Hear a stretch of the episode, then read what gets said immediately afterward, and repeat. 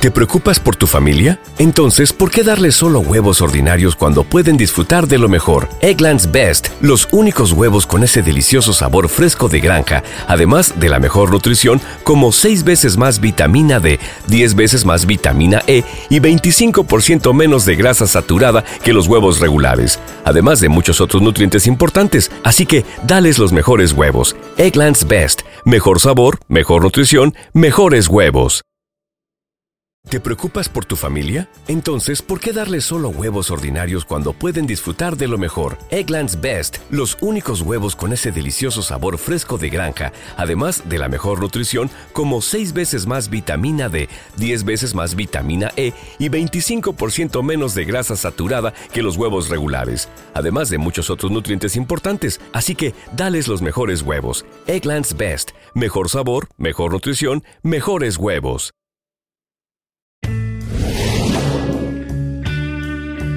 El Gran Gatsby, de Francis Scott Fitzgerald.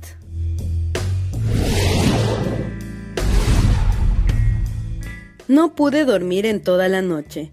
Una sirena de niebla lloró sin cesar en el estuario, y yo me revolcaba medio enfermo entre la grotesca realidad y las aterradoras pesadillas.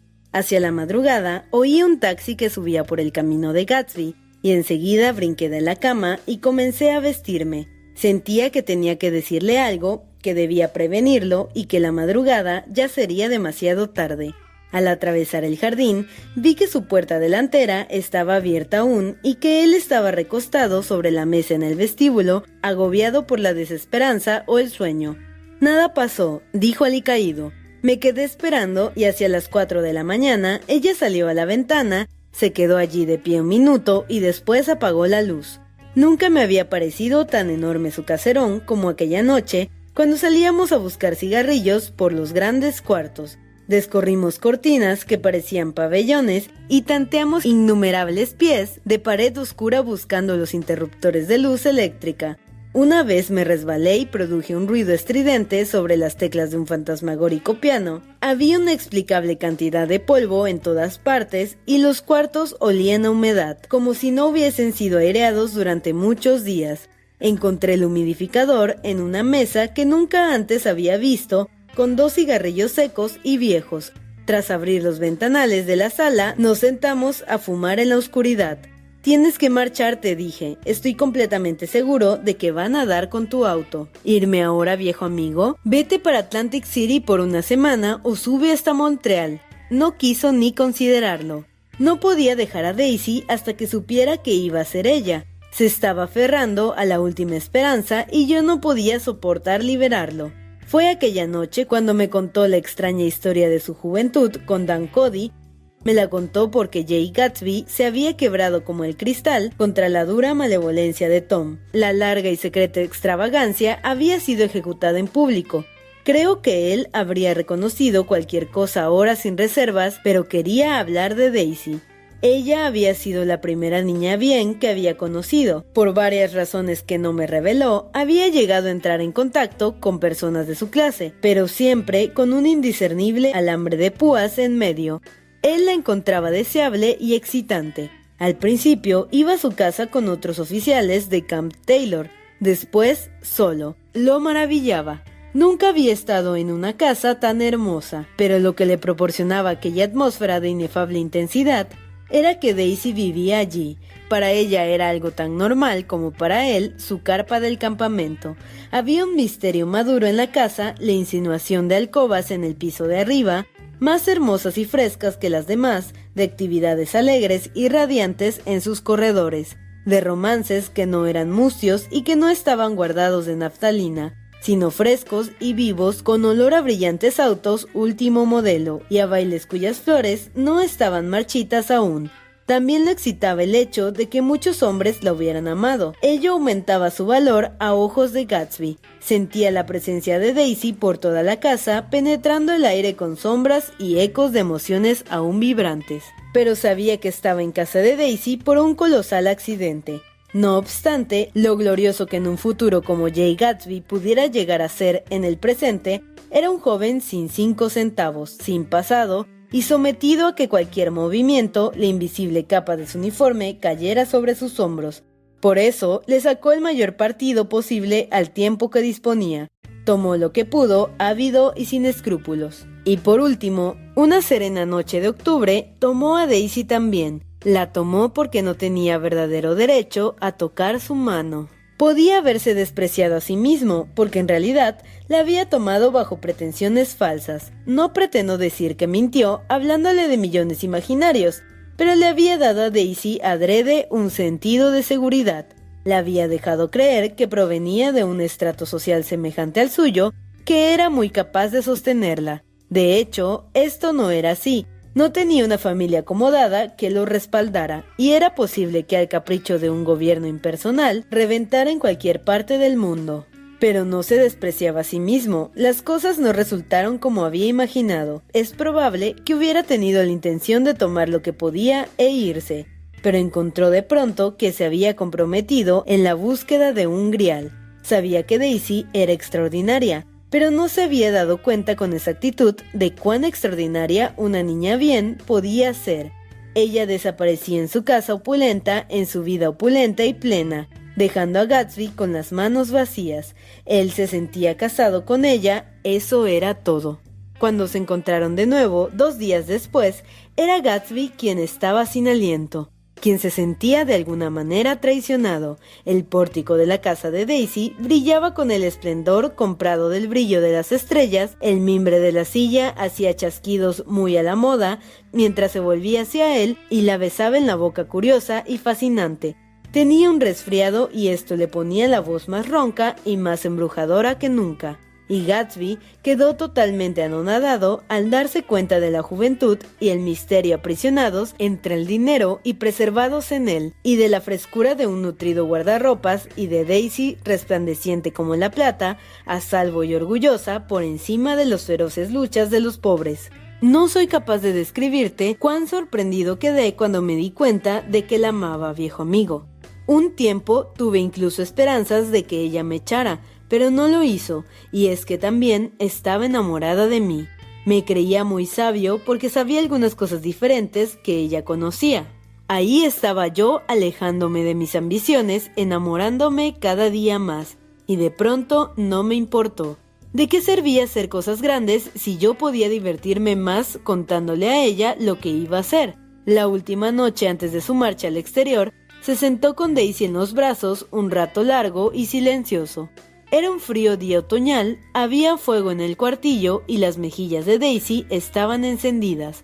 A ratos ella se movía y él cambiaba su brazo de posición un poco. Una vez besó su oscuro y sedoso cabello. La tarde los había apaciguado por un momento, como para darles un profundo recuerdo para la larga partida que el día siguiente prometía.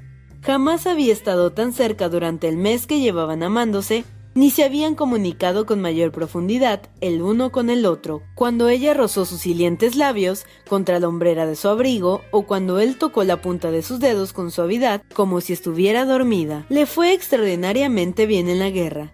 Lo hicieron capitán antes de ir al frente y después de la batalla de Argona, consiguió que lo ascendieran a mayor y lo pusieran al comando de la división de ametralladoras. Después del armisticio, trató desesperadamente de volver a casa, pero por alguna complicación o malentendido, lo mandaron a Oxford en su lugar.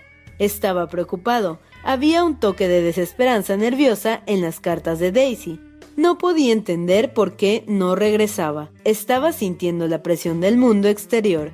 Quería verlo, sentir su presencia junto a ella y convencerse de que a pesar de todo estaba haciendo lo correcto. Porque Daisy era joven y su mundo artificial estaba cargado de orquídeas y de modas bonitas y alegres y de orquestas que imponían el ritmo del año, resumiendo la tristeza y la inspiración de la vida en nuevas tonadas. Toda la noche lloraban los saxofones el desesperanzado comentario de Vale Street Blues, mientras cien pares de zapatillas doradas y plateadas revolvían el reluciente polvillo. A la hora gris del té siempre había cuartos que palpitaban sin cesar con esa fiebre baja y dulce, al tiempo que pasaban por doquier rostros frescos cual pétalos de rosa impulsados por todo el piso por las tristes trompetas. Por entre este universo crepuscular comenzó Daisy a moverse otra vez en la temporada. Súbitamente tenía de nuevo media docena de invitaciones al día con media docena de jóvenes y se acostaba en la madrugada con perlas y el chifón de un vestido de noche enredados entre las orquídeas marchitas en el piso junto a su cama. Y todo el tiempo algo dentro de ella clamaba por una decisión. Quería que su vida quedara definida ahora, ya mismo, y la decisión debía tomarse por medio de alguna fuerza, la del amor, la del dinero, la de algo de incuestionable conveniencia, algo que estuviera a mano. Aquella fuerza se fue perfilando a mediados de la primavera con la llegada de Tom Buchanan. Tom era dueño de una robusta imponencia, tanto en su persona como en su posición, y Daisy se sintió halagada. Tuvo sin duda una cierta batalla y un cierto alivio. La carta le llegó a Gatsby mientras todavía estaba en Oxford. Estaba a punto de amanecer en Long Island. Nos dedicamos a abrir el resto de las ventanas de abajo, llenando la casa de luz que se tornó gris y luego dorada. La sombra de un árbol cayó abrupta a lo largo del rocío, y los pájaros fantasmagóricos comenzaban a cantar entre las hojas azules. Había un movimiento lento y agradable en el aire, una brisa apenas promesa de un día fresco y bonito. Yo no creo que ella lo hubiera amado nunca. Gatsby se dio la vuelta desde una ventana y me miró retador. Tienes que recordar, viejo amigo, que estaba muy excitada aquella tarde. La manera como él le contó aquellas cosas la asustó y me hizo parecer un contrabandista barato. El resultado fue que ella no sabía bien lo que decía. Se sentó deprimido. Es posible que lo hubiese amado por un tiempo corto, cuando estaban recién casados, y que me amara a mí aún más, ¿ves? De pronto hizo una curiosa anotación. En cualquier caso, dijo, era solo personal. ¿Qué se podía deducir de aquello, excepto sospechar una inconmensurable intensidad en su concepción del asunto? Gatsby regresó de Francia cuando Tom y Daisy se hallaban en plena luna de miel, e incapaz de resistirse, realizó un deprimente viaje a Louisville con la última paga del ejército. Permaneció allí una semana, caminando por las calles donde sus pasos habían tintineado junto a lo largo de aquella noche de noviembre, visitando otra vez los lugares fuera del camino a donde habían ido en el auto deportivo blanco de ella, así como la casa de Daisy, siempre le había parecido más misteriosa y alegre que las demás. Su idea de la ciudad misma, aunque aquella ya se hubiese marchado de allí, estaba invadida de una belleza melancólica. Se marchó sintiendo que si hubiera seguido buscando podría haberla encontrado, que la estaba dejando atrás. En el vagón de segunda clase no tenía un centavo,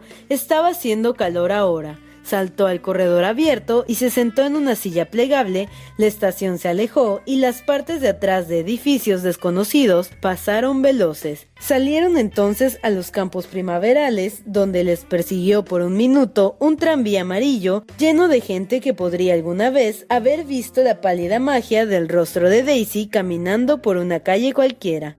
La carrilera formó una curva y se alejó del sol que al hundirse pareció difundir una bendición sobre la ciudad que desaparecía, la ciudad donde ella había aprendido a respirar. Estiró la mano con desesperación como para agarrar al menos una corriente de aire para salvar un fragmento del lugar que ella había encantado para él, pero ahora todo se movía con demasiada rapidez para sus ojos empañados, y supo que había perdido una parte de Daisy, la más fresca y la mejor, para siempre.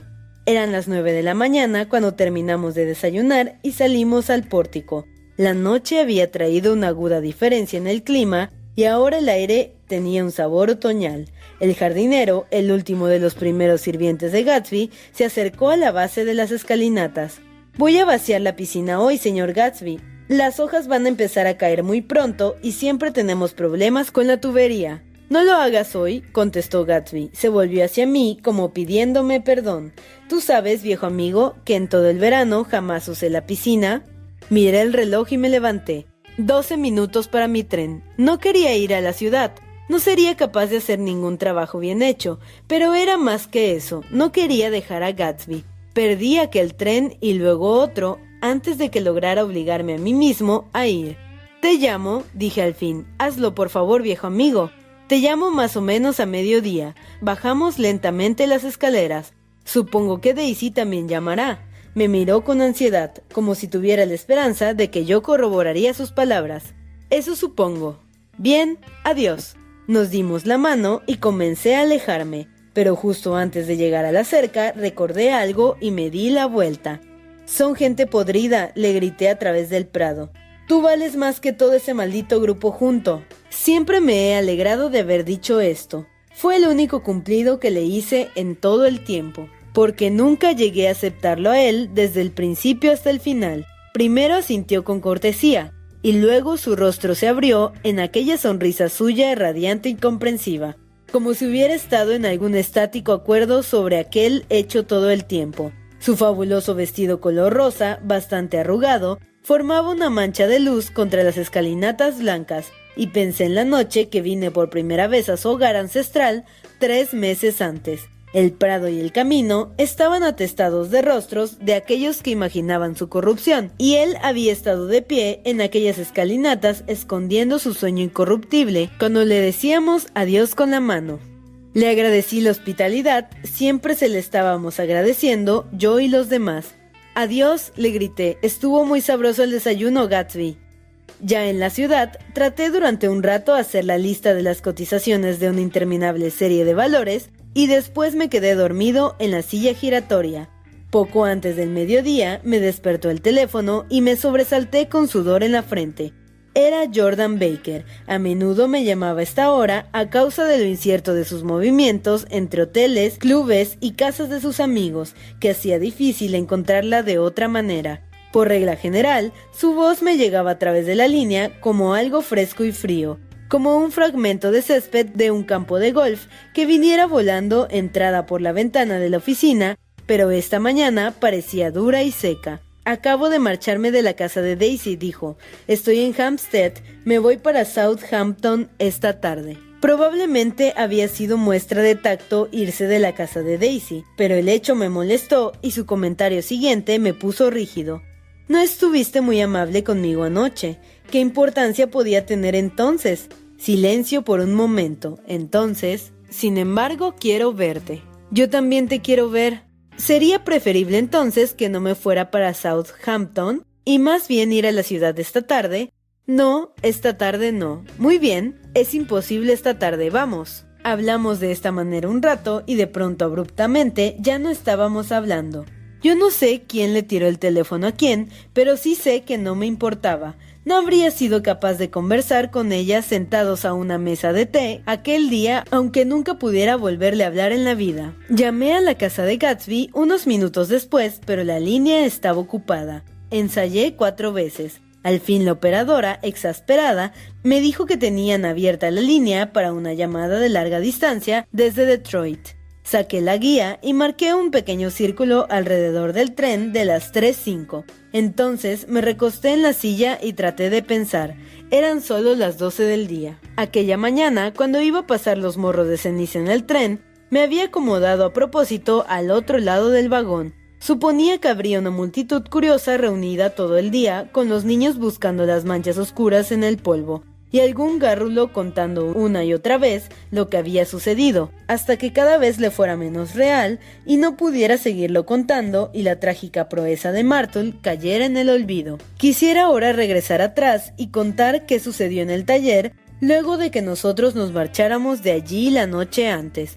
Tuvieron dificultad en localizar a Catherine, la hermana, ella debió haber roto su regla contra el trago aquella noche, pues cuando llegó estaba embotada por el licor y era incapaz de entender que la ambulancia se había ido hacia Flushing. Apenas lograron convencerla, se desmayó, como si aquella fuera la parte intolerable en todo el asunto.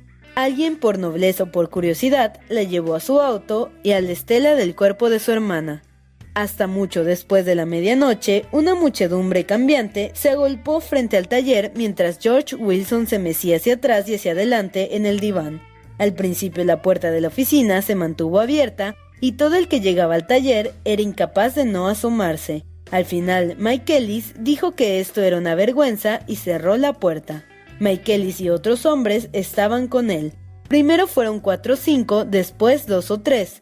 Más tarde, Michaelis tuvo que pedirle al último extraño que esperara 15 minutos más mientras él regresaba a su restaurante para hacer una olla de café. Después de esto, quedó solo con Wilson hasta el amanecer. Más o menos a las 3 de la mañana, la calidad de los murmullos incoherentes de Wilson cambió. Se aquietó y comenzó a hablar sobre el auto amarillo. Anunció que tenía manera de averiguar a quién pertenecía, y después salió con la idea de que hace unos meses su esposa había llegado de la ciudad con la cara porreada y la nariz hinchada. Pero cuando se oyó a sí mismo decir esto, se replegó y comenzó a gritar. ¡Oh, Dios mío! De nuevo, con su voz gimiente. Mike Ellis hizo un torpe intento de distraerle. ¿Hace cuánto te casaste, George? Ven, trata de quedarte quieto un minuto y contesta mi pregunta. ¿Hace cuánto te casaste? Doce años. ¿No tuviste hijos? Ven, George, siéntate quieto, te hice otra pregunta. ¿No tuviste hijos? Los cimarrones duros y negros seguían dándose contra la luz suave y cada vez que Michaelis oía pasar un auto corriendo por el camino, le sonaba como el auto que no se había detenido unas horas antes. No le gustaba entrar al taller porque la mesa de trabajo había quedado manchada en el lugar donde habían puesto el cadáver y entonces se movía incómodo por toda la oficina. Antes de que amaneciera, se había prendido cada objeto de los que estaban allí y de vez en cuando se sentaba junto a Wilson tratando de sosegarlo. ¿Hay algún templo donde vayas alguna vez, George? Aunque lleves mucho tiempo sin haber ido, de pronto yo puedo llamar a la iglesia y hacer que un sacerdote venga y hable contigo, ¿sí? No pertenezco a ninguna. Debes tener una iglesia, George. Para tiempos como este, debiste haber ido alguna vez a la iglesia. ¿No te casaste en una? Escucha, George, escúchame. ¿No te casaste en una iglesia? Eso fue hace mucho tiempo. El esfuerzo por contestar rompió el ritmo con el que se mecía. Por un momento se quedó callado. Entonces la misma mirada, medio conocedora y medio desconcertada, regresó a sus ojos apagados. Mira este cajón, dijo señalando el escritorio. ¿En cuál cajón? En este cajón este. Ellis abrió el cajón que tenía más cerca de la mano. No había en él más que una trailla para perros, pequeña y costosa, hecha de cuero y plaza trenzada, parecía nueva. Esto, inquirió sosteniéndola. Wilson miró y asintió. Me la encontré ayer por la tarde. Ella trató de contarme qué era, pero pensé que había gato encerrado. ¿Quieres decir que tu esposa la compró? La tenía envuelta en papel de seda en un armario. Mike Ellis no veía nada raro en eso y le dijo a Wilson una docena de razones por las cuales su esposa podía haber comprado una trailla, pero era probable que Wilson hubiera escuchado alguna de las mismas explicaciones antes de labios de su esposa, porque comenzó a susurrar, oh Dios mío, de nuevo. Su consuelo había dejado varias explicaciones en el aire. Entonces se la mató, dijo Wilson. Su boca cayó abierta de repente. ¿Quién lo hizo? Tengo manera de averiguarlo. Estás enfermo, George, dijo su amigo. Esta ha sido una pena muy grande para ti y no sabes lo que dices. Mejor quédate quieto hasta que amanezca. Él asesinó. Fue un accidente, George. Wilson movió la cabeza hasta los lados, sus ojos se entrecerraron y su boca se abrió un poco con el fantasma de un ajá conocedor. Yo lo sé, dijo de forma contundente. Soy de aquellas personas confiadas que no les gusta hacerle daño a nadie, pero cuando sé algo lo sé. Fue el hombre del auto, ella salió corriendo para hablar con él y él no le quiso parar. Ellis también había visto lo mismo, no se le había ocurrido que tuviera algún significado especial. Creyó que la señora Wilson había huido de su esposo y no que había tratado de detener algún auto en particular, ¿Cómo pudo haber hecho eso? Es muy intensa, dijo Wilson, como si eso contestara la pregunta. Ah, comenzó a mecerse de nuevo y Ellis se quedó dándole vueltas a la trailla en la mano. ¿Acaso tienes algún amigo a quien pudieras telefonear, George? Esta era una esperanza vana. Estaba casi seguro de que Wilson no tenía ningún amigo, no alcanzaba más que para su esposa. Un poco después se alegró al notar un cambio en el cuarto, un despertar azul en la ventana y se dio cuenta de que ya casi amanecería. Cerca de las 5 de la mañana ya estaba lo suficientemente claro afuera para poder apagar la luz. Los ojos inexpresivos de Wilson se volvieron hacia los morros de ceniza sobre los que tomaba fantásticas formas en aquella nube gris y se escuchaba de un lado a otro el leve viento matutino. Hablé con ella, masculló después de un largo silencio. Le dije que a mí me podía engañar, pero a Dios no. La llevé hasta la ventana, con un esfuerzo se levantó y caminó hacia la ventana de atrás y recostó su rostro contra ella. Y le dije, Dios sabe lo que has estado haciendo, todo lo que has estado haciendo. Me puedes engañar a mí, pero a él no. De pie tras él, Ellis vio con sorpresa que miraba los ojos del doctor T.J. Ekelborg, surgiendo pálidos y enormes de entre la noche que se disolvía. Dios lo ve todo, repitió Wilson. Esto es una propaganda, le aseguró Michaelis. Algo lo hizo alejarse de la ventana y mirar de nuevo hacia el cuarto. Pero Wilson permaneció allí un largo rato con el rostro pegado al cristal de la ventana, moviendo la cabeza de un lado a otro en la luz matinal. Hacia las seis, Mike Ellis ya estaba fundido y agradeció el sonido de un auto que se detuvo. Era uno de los vigilantes de la noche anterior que había prometido regresar. Entonces hizo desayuno para todos y se lo comieron entre los dos. Wilson estaba más calmado ya y Mike Ellis se fue a casa a dormir. Cuando despertó cuatro horas tarde y caminó deprisa al garage, Wilson se había marchado. Sus pasos, estuvo todo tiempo a pie, fueron rastreados hasta el pueblo de Roosevelt y luego hasta Gats Hill, donde compró un sándwich que no se comió y una taza de café.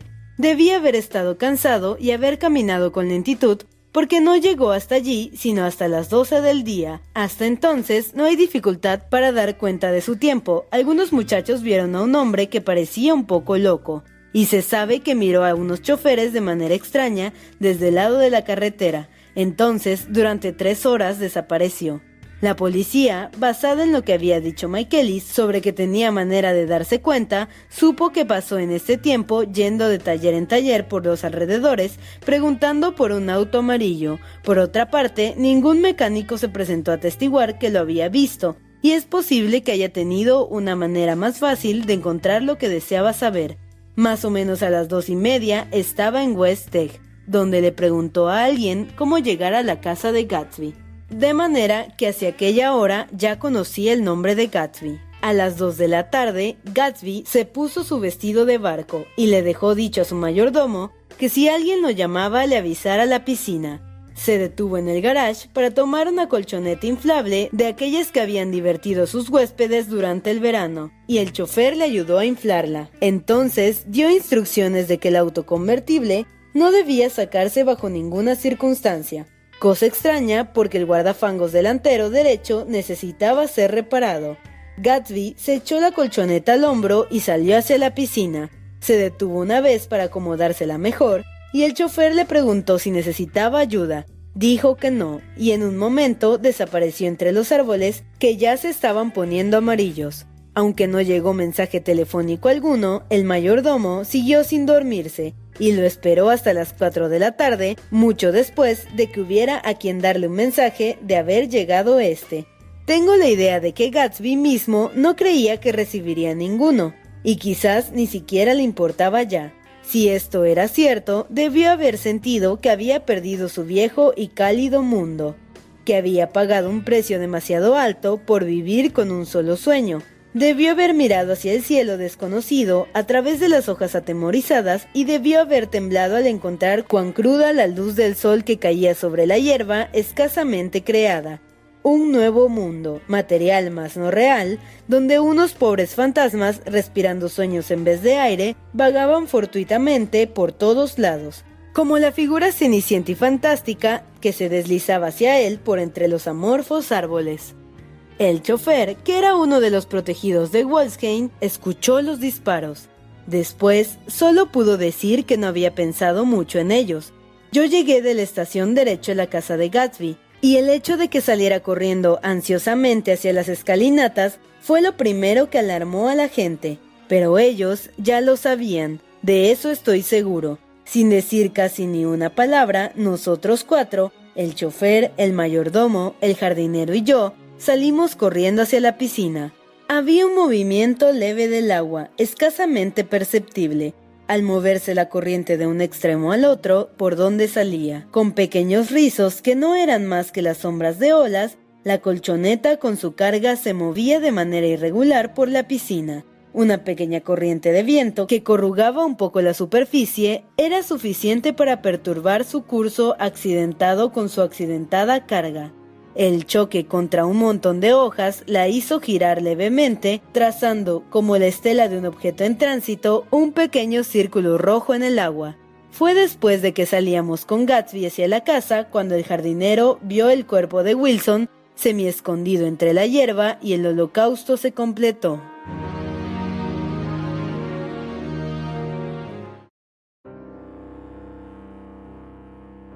¿No se merece tu familia lo mejor? Entonces, ¿por qué no los mejores huevos? Ahora, Egglands Best están disponibles en deliciosas opciones. Huevos clásicos, de gallina libre de jaula y orgánicos de Egglands, que ofrecen un sabor más delicioso y fresco de granja que le encantará a tu familia. En comparación con los huevos ordinarios, Egglands Best contiene la mejor nutrición como 6 veces más vitamina D, 10 veces más vitamina E y el doble de omega 3 y B12. Solo Egglands Best. Mejor sabor, mejor nutrición, mejores huevos. Visita egglandsbest.com para más información. ¿Te preocupas por tu familia? Entonces, ¿por qué darles solo huevos ordinarios cuando pueden disfrutar de lo mejor? Egglands Best, los únicos huevos con ese delicioso sabor fresco de granja, además de la mejor nutrición, como 6 veces más vitamina D, 10 veces más vitamina E y 25% menos de grasa saturada que los huevos regulares, además de muchos otros nutrientes importantes. Así que, dales los mejores huevos. Egglands Best, mejor sabor, mejor nutrición, mejores huevos.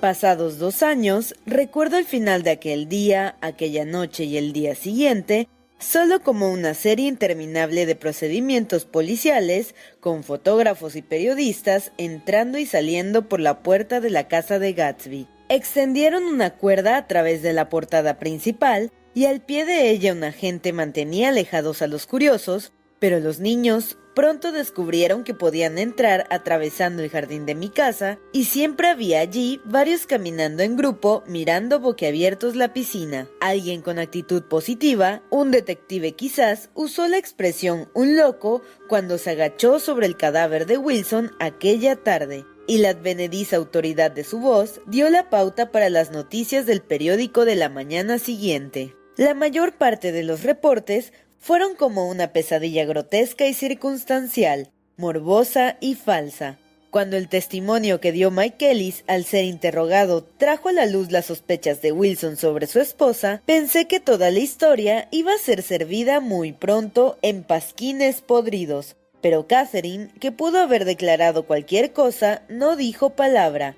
Hizo gala de una sorprendente entereza, con respecto a eso también, mirando al médico forense con ojos firmes bajo aquellas cejas corregidas que tenía, le juró que su hermana jamás había visto a Gatsby, que su hermana era completamente feliz con su esposo y que su hermana no estaba metida en ningún enredo de ninguna clase, se convenció a sí misma de esto y lloró en su pañuelo, como si la sola sugerencia fuera más de lo que pudiera soportar. Entonces Wilson se redujo a un hombre enloquecido por el dolor, para que el caso pudiera permanecer en su forma más simple, y en eso quedó. Pero todo aquello me parecía remoto y carente de importancia. Me encontré del lado de Gatsby y solo, desde el momento que telefoné la noticia de la tragedia al pueblo de West Egg, todas las conjeturas y las preguntas concretas sobre él fueron a parar a mis manos. Al comienzo me sentí extrañado y confundido. Luego, cuando vi que yacía hora tras hora en su casa sin moverse, respirar ni hablar, empecé a sentir que yo era responsable, porque a nadie más le interesaba. Le interesaba, quiero decir, con aquel intenso interés personal, al cual cada persona tiene un cierto derecho al final. Telefoné a Daisy media hora después de que lo encontráramos, la llamé de manera instintiva y sin vacilar, pero ella y Tom se habían marchado muy temprano aquella tarde, llevándose el equipaje consigo. ¿No dejaron dirección? No. ¿Dijeron cuándo volverían? No. ¿Alguna idea de dónde pueden estar? ¿Cómo puedo localizarlos? No lo sé, no puedo decir. Yo quería traerle a alguien, quería ir al cuarto donde yacía y tranquilizarlo. Yo te conseguiré a alguien, Gatsby, no te preocupes, ten confianza en mí, verás que yo te traeré a alguien. El nombre de Meyer Wolsheim no aparecía en el directorio telefónico. El mayordomo me dio la dirección de su oficina en Broadway. Llamé al servicio de información, pero para el momento en el que había conseguido el número ya eran más de las cinco y nadie me contestó. ¿Quiere marcar de nuevo, señorita? Ya he marcado tres veces. Es muy importante. Lo siento, parece que no hay nadie. Regresé al salón y por un instante pensé que todos aquellos agentes que de repente lo llenaron eran visitantes que habían venido sin saber, pero cuando le quitaron la sábana y lo miraron con ojos impávidos, la queja de Gatsby aún continuaba en mi cerebro. Mira, viejo amigo, tienes que conseguirme a alguien. Debes hacer el esfuerzo. No soy capaz de seguir pasando por esta solo. Alguien comenzó a hacerme preguntas, pero yo me le fui y ya en el segundo piso di un vistazo a aquellos cajones de su escritorio que no estaban cerrados con llave. En definitiva, nunca me había contado que sus padres estaban muertos, pero no había nada de ellos, solo la fotografía de Dan Cody, recuerdo de violencia olvidada, miraba desde la pared.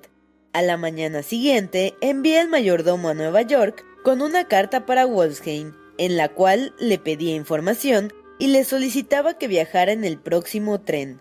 La petición me pareció superflua cuando le escribí. Yo estaba seguro de que él saldría para acá apenas viera los periódicos, y también lo estaba de que antes del mediodía llegaría un cable de Daisy, pero ni cable ni Wolfsheim llegaron jamás. Nadie llegó, excepto más policías, más fotógrafos y más reporteros. Cuando el mayordomo trajo la respuesta del señor Wolfsheim, me empezó a inundar un sentimiento de despecho, de una solidaridad desdeñosa entre Gatsby y yo contra todos ellos. Apreciado señor Caraway, esta ha sido una de las impresiones más terribles de toda mi vida, tanto que no puedo creer que sea verdad. Un acto tan loco como el que llevó a cabo aquel hombre nos debería hacer meditar a todos. No puedo bajar, pues estoy ocupado en un asunto muy importante y no debo enredarme con este ahora. Si hay algo que pueda hacer un poco más tarde, por favor avísemelo por carta. Me descompongo cuando oigo una cosa como esta y ahora estoy completamente apabullado. Tuyo, sinceramente, Meyer Wolfsheim. Y luego una breve postdata más abajo, avísame del funeral, etc. No conozco a nadie de su familia. Cuando el teléfono sonó aquella tarde y la larga distancia dijo que estaban llamando de Chicago, pensé que sería Daisy al fin. Pero la conexión pasó la voz de un hombre muy delgada y que sonaba como si estuviera lejos. ¿Habla Slagol? Sí, el nombre no me era conocido. ¿Qué aviso? No, recibieron mis telegramas. No ha llegado ningún telegrama.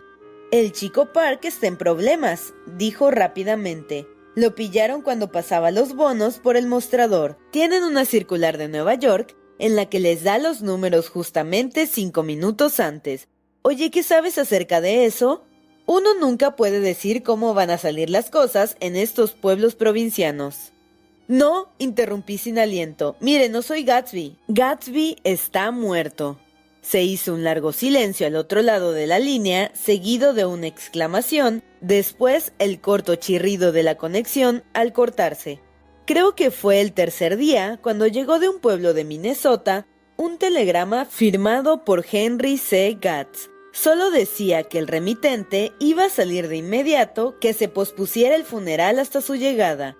Era el padre de Gatsby, un anciano solemne, totalmente indefenso y apabullado, envuelto en un abrigo largo y barato a pesar del cálido día septembrino. Tenía los ojos siempre húmedos por la emoción, y cuando le recibí el maletín y la sombrilla de las manos, comenzó a jalarse tan seguido la barba gris y rala que casi no logro quitarle el abrigo. Viéndolo a punto de desplomarse, lo llevé al salón de música, donde lo hice sentar, mientras enviaba por algo para comer pero no quería nada, y el vaso de leche se le derramaba en la mano temblorosa. Lo leí en el periódico de Chicago, dijo. Salió todo en el periódico de Chicago. De inmediato me vine para acá. Yo no sabía cómo localizarlo a usted. Sus ojos, sin fijarse en nada, se movían todo el tiempo por el cuarto. Fue un loco, dijo. Tuvo que haber estado loco. No quisiera tomar un poco de café, le insistí. No quiero nada. Ya estoy bien, señor Caraway. Bien, ya me siento mejor. ¿Dónde tienen a Jimmy? Lo llevé al salón donde yacía su hijo y lo dejé allí. Algunos niños habían subido por las escalinatas y miraban hacia el vestíbulo. Cuando les dije quién había llegado, se marcharon a regañadientes. Después de un rato el señor Gatz abrió la puerta y salió con la boca abierta, el rostro un poco abochornado y derramando lágrimas aisladas y extemporáneas. había llegado a una ciudad donde la muerte ya no guarda ninguna sorpresa fantasmagórica y cuando miró en torno suyo, ahora por primera vez, y vio el tamaño y el esplendor del vestíbulo y los grandes cuartos que desde él se abrían hacia otros, su dolor comenzó a mezclarse de orgullo reverente. Le ayudé a subir a un cuarto del piso de arriba. Cuando se quitó el abrigo y el chaleco, le conté que los arreglos habían sido postergados hasta que él llegara. Yo no sabía qué hubiera deseado hacer usted, señor Gatsby. Gats es mi nombre. Señor Gats, pensé que quizás usted querría llevarse el cadáver al oeste. Dijo que no con la cabeza. A Jimmy siempre le gustó más el este. Llegó hasta esta posición en el este. Era usted amigo de mi hijo, señor. Éramos muy amigos. Tenía un gran futuro ante sí, ¿sabe? Era muy joven aún, pero tenía mucho poder mental aquí. Se tocó la cabeza con gran reverencia y yo afirmé que sí. Si hubiera seguido viviendo, habría llegado a ser un gran hombre. Un hombre como James J. Hill hubiera ayudado a construir este país. Es cierto, dije sintiéndome incómodo. Luchó con el cubrelechos bordado, tratando de quitarlo de la cama, se acostó tenso y en un instante cayó dormido. Aquella noche llamó una persona, obviamente asustada, que pidió saber quién era yo antes de dar su nombre. Soy el señor Carraway, dije. Ah, sonó aliviado. Habla el señor Clipsringer. Yo también me sentí aliviado porque parecía prometer otro amigo en la tumba de Gatsby. Yo no quería que saliera en los periódicos y que atrajera una multitud de curiosos, por lo que me había puesto a llamar a alguna gente personalmente, pero era difícil consolarles. El funeral es mañana, dije, a las tres de la tarde, aquí en la casa. Me gustaría que le dijeras a alguien que pudiera estar interesado. Oh, sí, lo haré, estalló. Pero no es muy probable que vea a nadie. Si veo a... Su tono me hizo recordar. Usted sí vendrá, ¿no? Pues al menos voy a hacer lo posible. Para lo que llamaba era para... Vea, hombre, interrumpí. ¿Por qué no dice que va a venir? Bueno, el hecho... La verdad es que estoy con un agente aquí en Greenwich que espera que pase el día con ellos mañana. Verá, hay una especie de paseo o algo así. Por supuesto que voy a hacer lo posible por zafármeles. Pronuncié un furioso ja que él debió haber oído, porque siguió diciendo nervioso. Para lo que llamaba era por un par de zapatos que dejé allí. No será mucho problema hacer que el mayordomo me los envíe. Vea usted, son de tenis y me siento indefenso sin ellos. Mi dirección es a nombre de BF, no y el resto del nombre, porque colgué el teléfono. Después de eso, sentí una especie de vergüenza por Gatsby. Un caballero, a quien llamé por teléfono, insinuó que se merecía su muerte. Sin embargo, en este caso, la culpa fue mía, porque él era uno de esos hombres que solían despreciar a Gatsby con más encono, envalentonado con su licor, y yo debía haber tenido la inteligencia suficiente para no llamarlo. La mañana del funeral me fui para Nueva York para ver a Meyer Wolfsheim. Me había dado cuenta de que era imposible localizarlo por algún otro modo. La puerta que empujé, aconsejado por el muchacho del ascensor, llevaba el nombre de Compañía de Arrendamientos Lesbástica, y al principio no parecía haber nadie dentro, pero después de gritar hola varias veces en vano, oí que estallaba una discusión detrás de una mampara y acto seguido una hermosa judía apareció en la puerta interior y me escrutó con sus ojos negros hostiles. No hay nadie adentro, dijo ella. El señor Walsheim se fue para Chicago. La primera parte de esto era obviamente falsa, porque alguien muy desafinado había comenzado a silbar el rosario allí dentro. Por favor, dígale que el señor Carraway desea verlo. No lo puedo traer de Chicago, ¿no ve? En ese momento, la voz inconfundible del señor Walsing gritó: Estela, del otro lado de la puerta. Deje su nombre en el escritorio, dijo con afán. Yo se lo daré a él cuando llegue pero yo sé que él está aquí. Dio un paso hacia mí e indignada comenzó a frotarse las manos en las caderas. Ustedes los jóvenes piensan que cuando les da la gana pueden meterse a cualquier parte a la fuerza, regañó. Estamos hartos de esto. Cuando yo digo que está en Chicago, está en Chicago. Ah, me miró de arriba abajo otra vez. Por favor, ¿cómo dijo que se llamaba? Desapareció. Un instante después, Wolfsheim apareció con mucha prosopopeya en el quicio estirándome ambos brazos.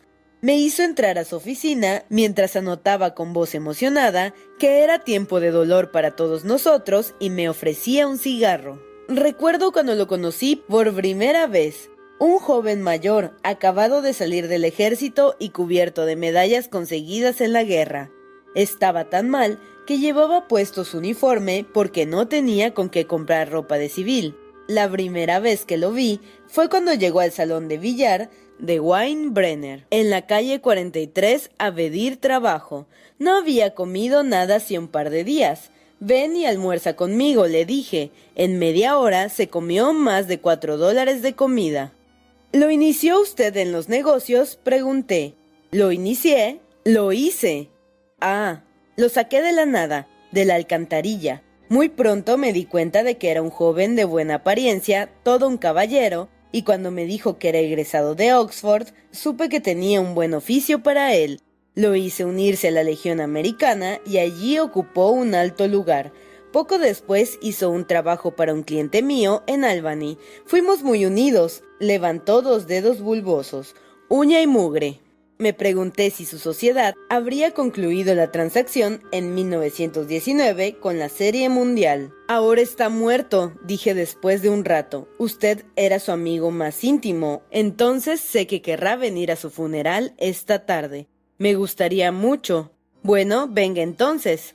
Los pelos de sus fosas nasales temblaron un poco y al decir que no con su cabeza, sus ojos se llenaron de lágrimas. No lo puedo hacer, no me puedo involucrar en eso, dijo. No hay nada en que involucrarse, ya todo pasó. Cuando asesinan a un hombre, no me gusta mezclarme de ninguna manera. Me quedo fuera. Cuando era joven era otra cosa. Si moría un amigo, no embordaba cómo, yo permanecía con él hasta el final. Y usted puede parecerle que soy sentimental, pero así era, hasta el duro final. Vi que por alguna razón muy personal estaba decidido a no ir y entonces me levanté. ¿Eres universitario? preguntó de pronto. Por un momento pensé que me iba a sugerir una conexión, pero se limitó a mover la cabeza y me estrechó la mano. Aprendamos a mostrarle nuestra amistad a un hombre cuando está vivo y no después de muerto, sugirió. Además de esta, mi única regla es dejar las cosas en paz. Cuando me marché de su oficina, el cielo se había oscurecido y regresé a West en medio de la llovizna. Tras cambiarme la ropa, me encaminé donde el vecino y encontré al señor Gatz, muy excitado, caminando por el vestíbulo. El orgullo que sentía por su hijo y sus posesiones iba en aumento y ahora quería mostrarme algo. Jimmy me envió esta fotografía, la sacó de su billetera con dedos temblorosos. Mire, era una foto de la casa, arrugada en las esquinas y sucia por las huellas de muchas manos. Me señaló cada detalle con ansiedad. Mire esto, dijo buscando admiración en mis ojos. La había mostrado con tanta frecuencia que yo creo que le era más real que la casa misma. Jimmy me la envió. Me parece una foto muy bonita. Se ve muy bien. Sí, muy bien. ¿Había visto a su hijo últimamente? Venía a verme cada dos años y me compró la casa donde vivo ahora. Claro que estábamos en la ruina cuando se escapó de casa, pero ahora veo que tenía razón para hacerlo. Él sabía que tenía un gran futuro ante sí, y desde el momento en que tuvo éxito fue muy generoso conmigo. Renuente a guardar la foto, me la puso otro momento ante los ojos, luego la volvió a meter en la billetera y sacó de su bolsillo una vieja copia de un libro llamado Hopalong Cassidy. Mire este libro que tenía cuando era niño. Esto le muestra. Lo abrió en la contracarátula y me lo entregó para que yo viera. En la última hoja estaba escrita la palabra horario y la fecha septiembre 12 de 1906. Y debajo levantarme de la cama 6 a.m., ejercicio de pesas y de escalar 6.15 a 6.30 a.m., estudiar electricidad, etc. 7.15 a 8.15 a.m., trabajar 8.30 a 4.30 p.m., béisbol y deportes 4.30 a 5 p.m., practicar locución, pose y cómo lograrla 5 a 6 p.m., Estudiar inventos necesarios 7 a 8 pm. Resoluciones generales. No perder el tiempo en shafters o un nombre indescifrable. No fumar o mascar chicle. Bañarse día de por medio. Leer cada semana un libro o una revista cultos. Ahorrar 5 dólares. Tachado. 3 dólares semanales. Ser mejor con los padres. Encontré este libro por accidente, dijo el viejo. Le muestra uno cómo era, ¿no es así? Sí, le muestra uno eso. Jimmy estaba destinado a salir adelante. Siempre tenía alguna resolución o algo por el estilo. Notó aquello que pone sobre mejorar la mente. Siempre fue muy bueno para eso. Una vez me dijo que yo comía como un cerdo y le pegué por ello. No quería cerrar el libro, leía cada renglón en voz alta y me miraba con ansiedad. Creo que esperaba que yo anotara esa lista para mi propio uso. Un poco antes de las tres, el pastor luterano llegó de Flushing. Lo mismo que el padre de Gatsby, comencé a asomarme involuntariamente por las ventanas para ver si veía otros autos. A medida que el tiempo pasaba y los sirvientes entraban y se quedaban a pie en el vestíbulo, sus ojos comenzaron a parpadear con ansiedad y empezó a hablar de la lluvia en un tono incierto y preocupado. El pastor miró varias veces su reloj, lo llevé entonces al lado y le pedí que esperáramos media hora más, pero de nada sirvió, nadie vino. A eso de las cinco, nuestra procesión de tres autos llegó al cementerio y se detuvo junto a la entrada, en medio de una fuerte lluvia. Primero un auto mortuorio terriblemente negro y mojado, después el señor Gatz, el pastor y yo en la limusina, y un poco más atrás, cuatro o cinco sirvientes y el cartero de West Egg en la camioneta de Gatsby, todos mojados hasta el tuétano. En el momento en el que pasábamos por la puerta para entrar al cementerio, oí que un auto se detenía y luego el sonido de alguien chapoteando detrás de nosotros en la tierra mojada. Miré en derredor. Era el hombre con gafas como de ojos de búho que una noche tres meses atrás habíamos encontrado en la biblioteca de Gatsby maravillado con sus libros. No lo había vuelto a ver. No supe cómo se enteró del funeral, ni siquiera conocía su nombre. El agua le caía sobre los gruesos anteojos, se los quitó y los limpió para ver la carpa que protegía la tumba de Gatsby. Traté de pensar en Gatsby entonces por un momento, pero ya él estaba demasiado lejos, y solo pude recordar sin resentimiento que Daisy no había enviado ni un mensaje ni una flor. Muy vagamente oí que alguien murmuraba Benditos sean los muertos sobre los que cae la lluvia. Y entonces el hombre de los ojos de búho dijo Amén para eso, con voz valiente. Nos dispersamos rápidamente por la lluvia para ir a los autos. Ojos de búho me habló cerca de la entrada. No pude entrar a la casa, anotó. Nadie más pudo. Vaya, se sobresaltó. Oh Dios mío, solían ir allí en manadas. Se quitó las gafas y las limpió de nuevo por dentro y por fuera. El pobre hijo de puta, dijo. Uno de los más vivos recuerdos que guardo es el de la Navidad a mi regreso al oeste, primero procedente del internado y más tarde de la universidad. Aquellos que se iban más allá de Chicago se reunían en la vieja y oscura estación Unión a las seis de cualquier tarde decembrina con algunos amigos de Chicago ya presos de sus alegres festividades que les daban un apresurado adiós.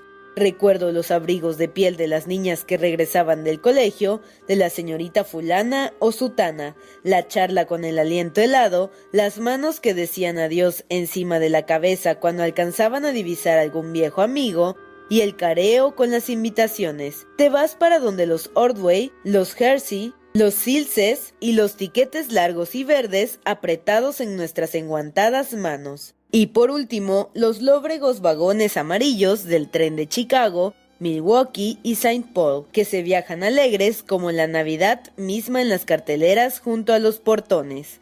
Cuando nos adentrábamos en la noche invernal y la nieve verdadera, nuestra nieve, comenzaba a extenderse a un lado nuestro y a parpadear contra las ventanas, la tenue luz de las pequeñas estaciones de Wisconsin comenzaba a pasar. Una ráfaga de aire fuerte y vigorizante nos llegaba de repente. Lo aspirábamos en grandes oleadas al regresar después de comer por los fríos vestíbulos, indescriptiblemente conscientes por una extraña hora de nuestra identidad con esta región antes de confundirnos con ella de nuevo.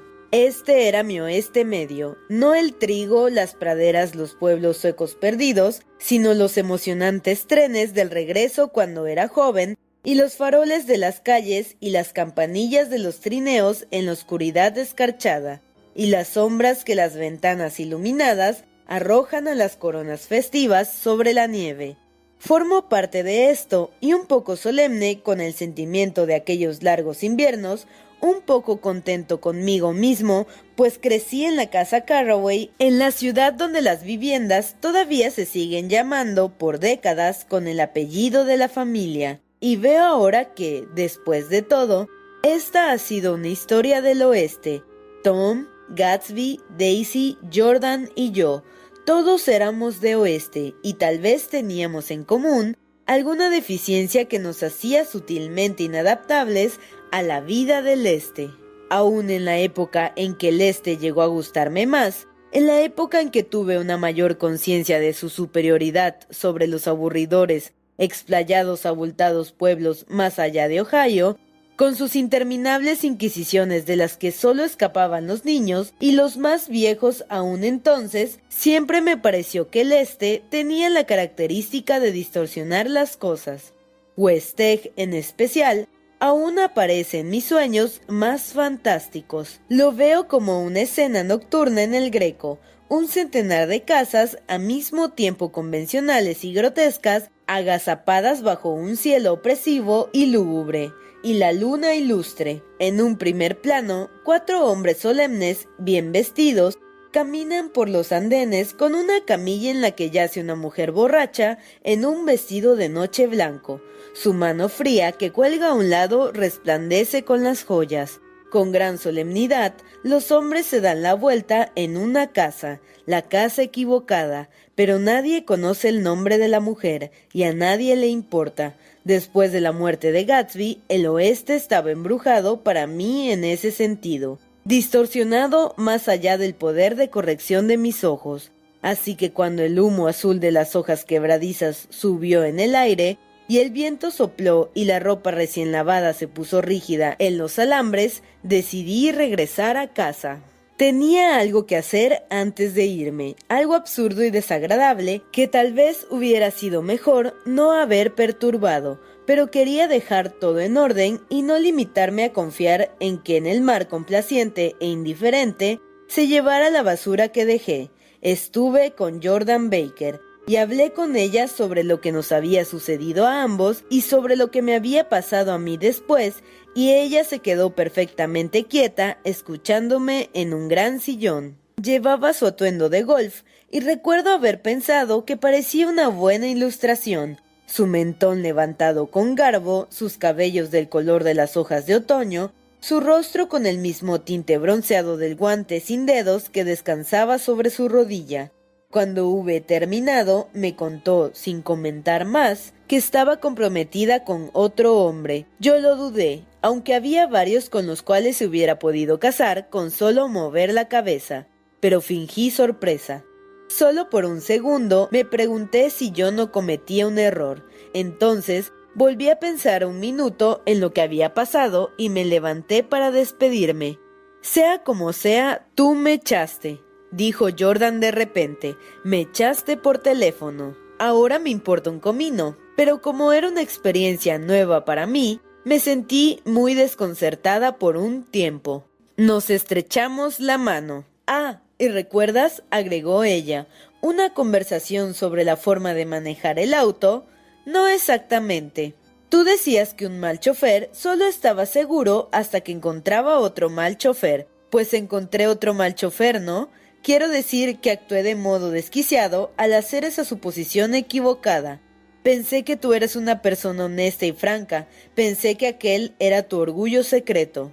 Tengo treinta años, dije, cinco más de la cuenta para mentirme a mí mismo y llamarlo honor.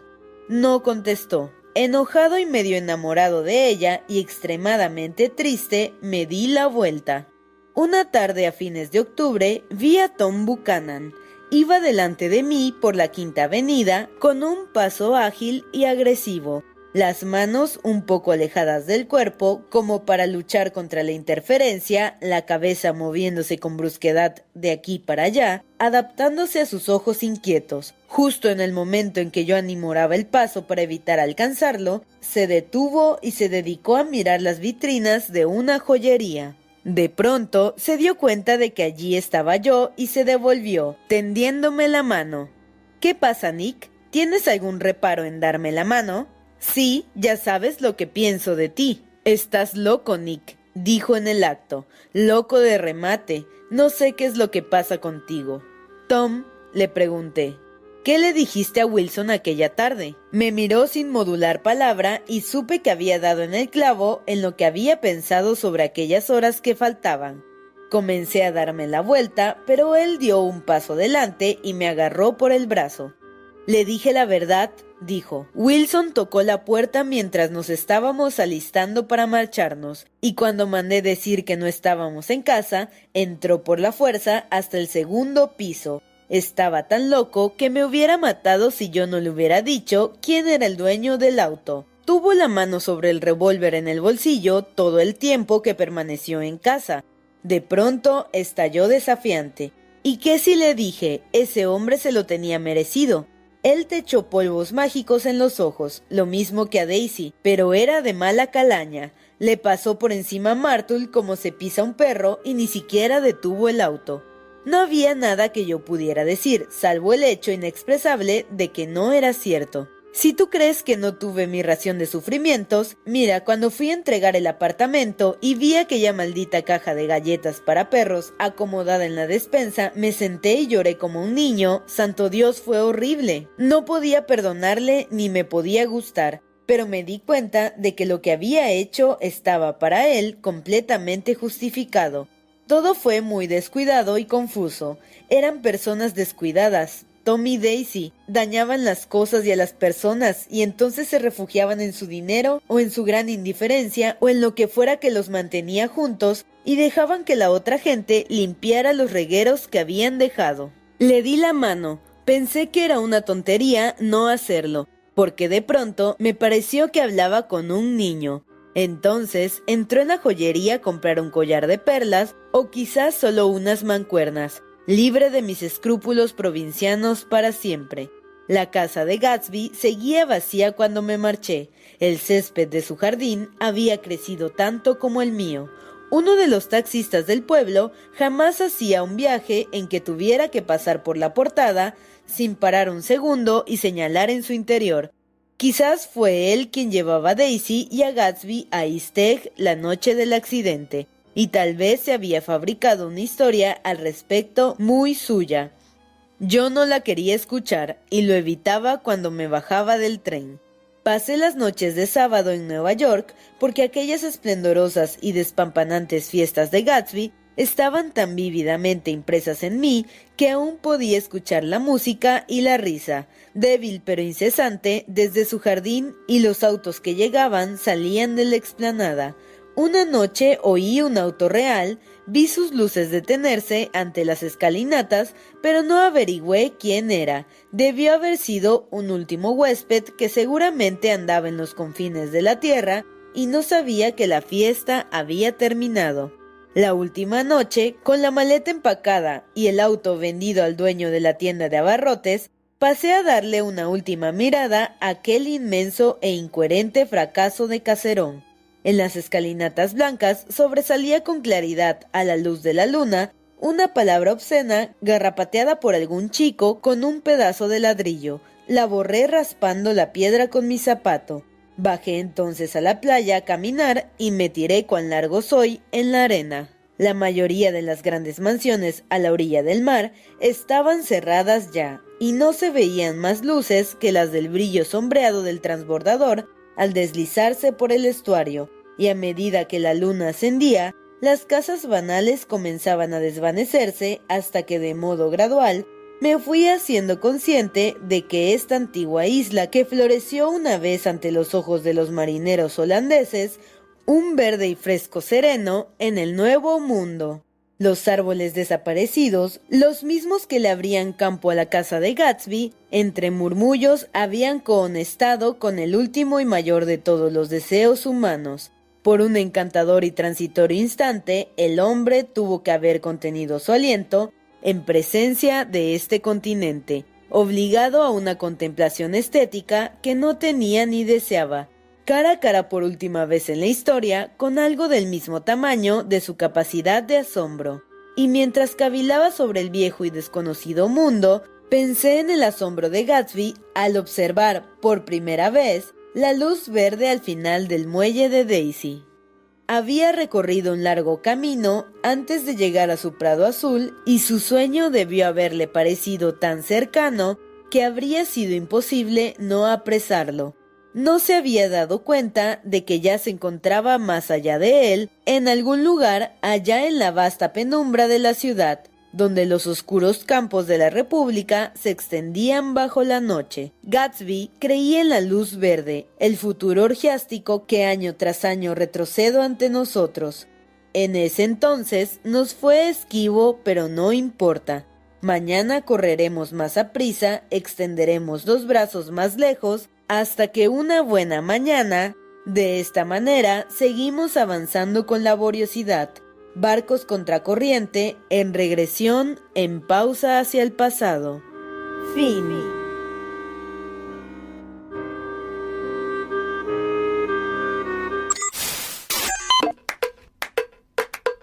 ¿Te ha gustado esta novela? Suscríbete y espera mucho más. También coméntanos qué libro te gustaría escuchar. El Cuentero, con historias para tus oídos. ¿No se merece tu familia lo mejor? Entonces, ¿por qué no los mejores huevos? Ahora, Egglands Best están disponibles en deliciosas opciones. Huevos clásicos, de gallina libre de jaula y orgánicos de Egglands, que ofrecen un sabor más delicioso y fresco de granja que le encantará a tu familia. En comparación con los huevos ordinarios, Egglands Best contiene la mejor nutrición como 6 veces más vitamina D, 10 veces más vitamina E y el doble de omega 3 y B12. Solo Egglands Best. Mejor sabor, mejor nutrición, mejores huevos. Visita egglandsbest.com para más información. ¿No se merece tu familia lo mejor? Entonces, ¿por qué no los mejores huevos? Ahora, Egglands Best están disponibles en deliciosas opciones. Huevos clásicos, de gallina libre de jaula y orgánicos de Egglands, que ofrecen un sabor más delicioso y fresco de granja que le encantará a tu familia. En comparación con los huevos ordinarios, Egglands Best contiene la mejor nutrición como 6 veces más vitamina D, 10 veces más vitamina E y el doble de omega 3 y B12. Solo Egglands Best. Mejor sabor, mejor nutrición, mejores huevos. Visita egglandsbest.com para más información.